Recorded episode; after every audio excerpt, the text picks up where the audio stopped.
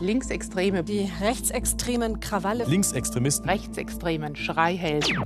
Ständig ist die Rede von Extremismus. Aber was ist es überhaupt? Ein Extremist? Ein Extremsportler? Falsch. Unter einem Extremisten versteht der Duden einen politisch radikal oder eben extrem eingestellten Menschen. Also jemand, der politisch am äußersten Rand steht. Deutschland den Deutschen, Ausländer raus! Da gibt es zum Beispiel die Rechtsextremisten. Wir müssen diese Drecksparasiten bekämpfen. Deutschland muss wieder deutsch werden. So, Vaterland halt. Weg mit dem Scheißsystem! Weg mit den Kapitalistenschweinen! Und den Bullen! Den hauen wir auf die Fresse! Und dann gibt es noch die Linksextremisten, weil die politisch ganz, ganz links stehen. Ja, und dann gibt es noch Allahu Akbar! Allahu Akbar! Religiöse Extremisten wie zum Beispiel Islamisten. Wobei man da jetzt dazu sagen muss, dass die religiösen Extremisten meistens auch eine politische Absicht haben. Zieht mit mir in den Dschihad, in den heiligen Krieg für die Weltherrschaft des Islam. Alle Ungläubigen müssen sterben. Extremisten haben auf jeden Fall ein paar Sachen gemeinsam. Ich hasse Ungläubige. Ich hasse Ausländer. Und ich hasse Kapitalistenschweine. Hass. Extremisten hassen viel, oft und vermutlich auch gerne. Sie hassen alles, was nicht in ihr Weltbild reinpasst. Und das ist dann meistens ganz schön einfach. Wer nicht unserer Meinung ist, ist gegen uns. Ja, Ja, also, das können wir auch so unterschreiben. Nur wir kennen die Wahrheit. Nein, wir. Nein, wir. Aber wer ist schuld an allem? Diese Banker, Bonzen, Bullen äh, und Busfahrer. Wieso Busfahrer? Ja, also alles mit B. Banker, Bonzen, Bullen, Busfahrer. Mit Menschenrechten und Demokratie haben es die Extremisten nicht so. Um unser deutsches Blut reinzuhalten, brauchen wir endlich wieder einen Führer. In der Kameradschaft gehorchen. Befehl, Ordnung, Gehorsam. Und schließlich Punkt Nummer 4. Für einen Extremisten ist es okay, seine Meinung mit Gewalt durchzusetzen. Ich muss weg. Ich habe da vorne ein Bullenschwein gesehen. Ja, alles ganz schöne Geisterfahrer. Extremisten sind also politisch Radikale, die versuchen, ihr Weltbild mit Gewalt gegen die Demokratie und gegen ihre Gegner durchzusetzen. Im Netz gibt es jede Menge extremistischen Inhalt, Videos, Bilder, Texte. Und die zu erkennen, das ist nicht immer einfach. Ja, so ist eigentlich ganz gut.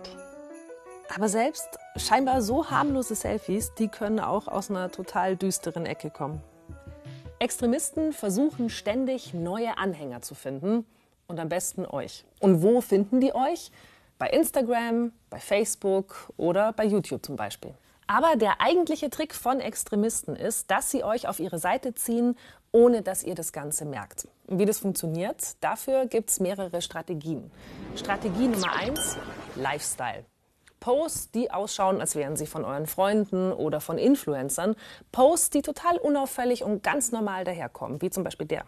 Das hier sieht aus wie ein ganz normales Foto, ein Selfie von einer jungen Frau. Die Absender verraten sich meistens über die Hashtags. Hashtag Volk, Hashtag Ich bin Deutsche oder Hashtag Blue Eyes Blond Hair. Würdet ihr solche Hashtags verwenden? Oder nehmt mal den Mann hier in den Bergen. Der hat den Hashtag Defend Europe, also verteidigt Europa. Im allerschönsten Alpenpanorama. Gegen wen muss Europa nochmal genau verteidigt werden? Oder Hashtag Identitär. Die Identitären sind eine nationalistisch orientierte Gruppe. Hinter diesen beiden Bildern steckt ja eine klare Message. Und zwar, nur wer die richtige Abstammung hat, also wer typisch deutsch ist, der zählt was. Dann haben wir noch äh, diesen Post hier. Natur stärkt das Gemeinschaftsgefühl. Okay, also vielleicht ein Verein gegen WLAN oder so. Aber dahinter steckt eine Facebook-Seite mit dem Namen Stacheldrahtzieher. Und was die machen, ist im großen Stil den Nationalsozialismus verherrlichen. Ich treffe mich mit Irfan.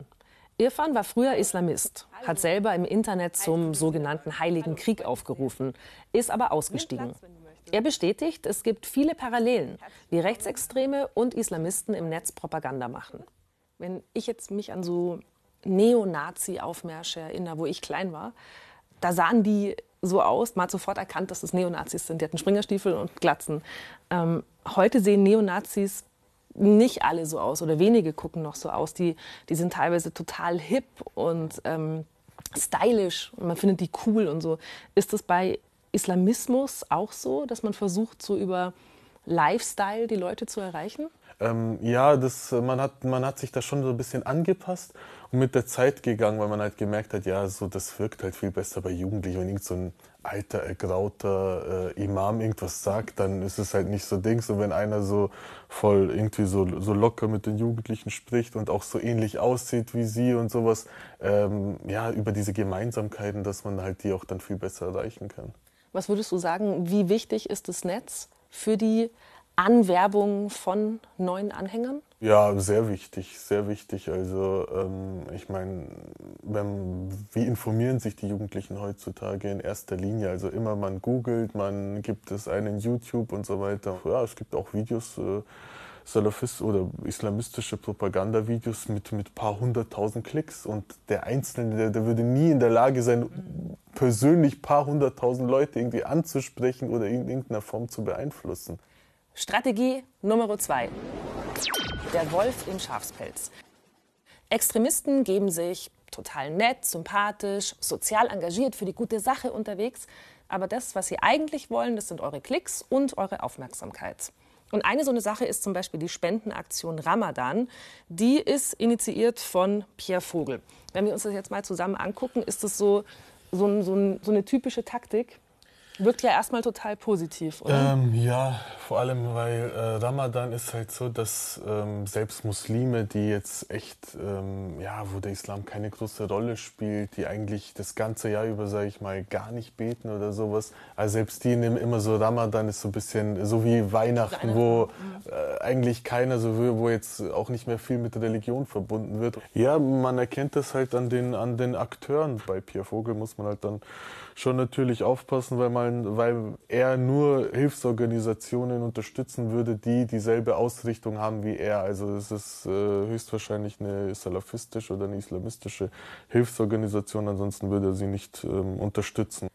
Auch bei den Rechtsextremen muss man natürlich ganz genau hingucken. Zum Beispiel Jugendliche engagieren sich in ihrer Kleinstadt beim Familienfest, sammeln Spenden fürs Tierheim, klingt alles total super. Wenn ihr den Absender jetzt aber mal googelt und ins Impressum reinguckt, dann seht ihr, dass die NPD hinter dieser Seite steckt. Und die NPD, das ist die Nationaldemokratische Partei Deutschlands, eine rechtsextreme Partei, die gegen Ausländer, Homosexuelle und Andersdenkende ist. Strategie 3. Musikvideos. Was auch mega beliebt ist, sind zum Teil sehr aufwendig produzierte Musikvideos, wie zum Beispiel das hier.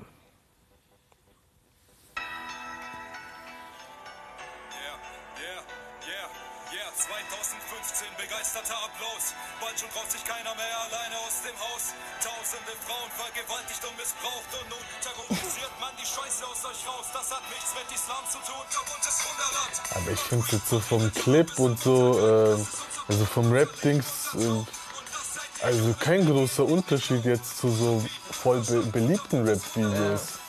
Wie wichtig, wie wichtig sind denn generell Videos, auch Musikvideos für Propaganda? Ja, ich halte das schon für extrem gefährlich.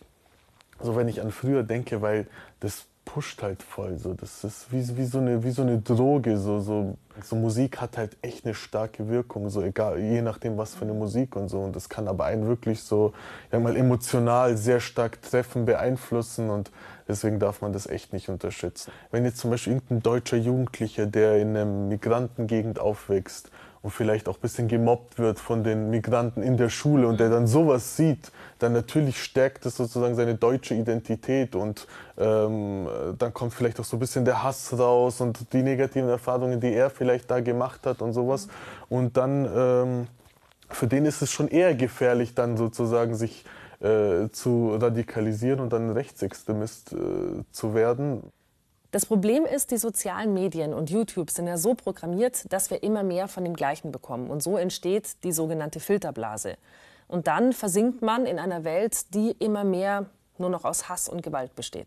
Ich habe mich auch schon mal dabei ertappt, dass ich äh, Fotos auf Instagram eigentlich ganz cool fand. Ähm, und irgendwann so, oh Moment, ich glaube, jetzt ist das irgendwie so ein komisches Ding. Aber wenn du halt einmal auf dem Profil warst, ne, dann kommen ja, dann werden dir andere Sachen angeboten und äh, schwuppdiwupp bist du ja in der Filterblase drin. Hast du da Tipps, wie man da wieder rauskommt?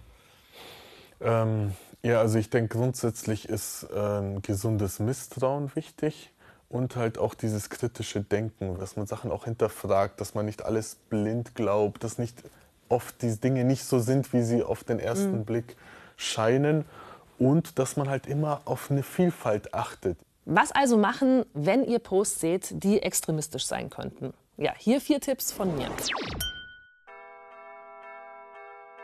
Der erste Tipp ist, redet miteinander, wenn euch irgendwas verdächtig oder komisch vorkommt.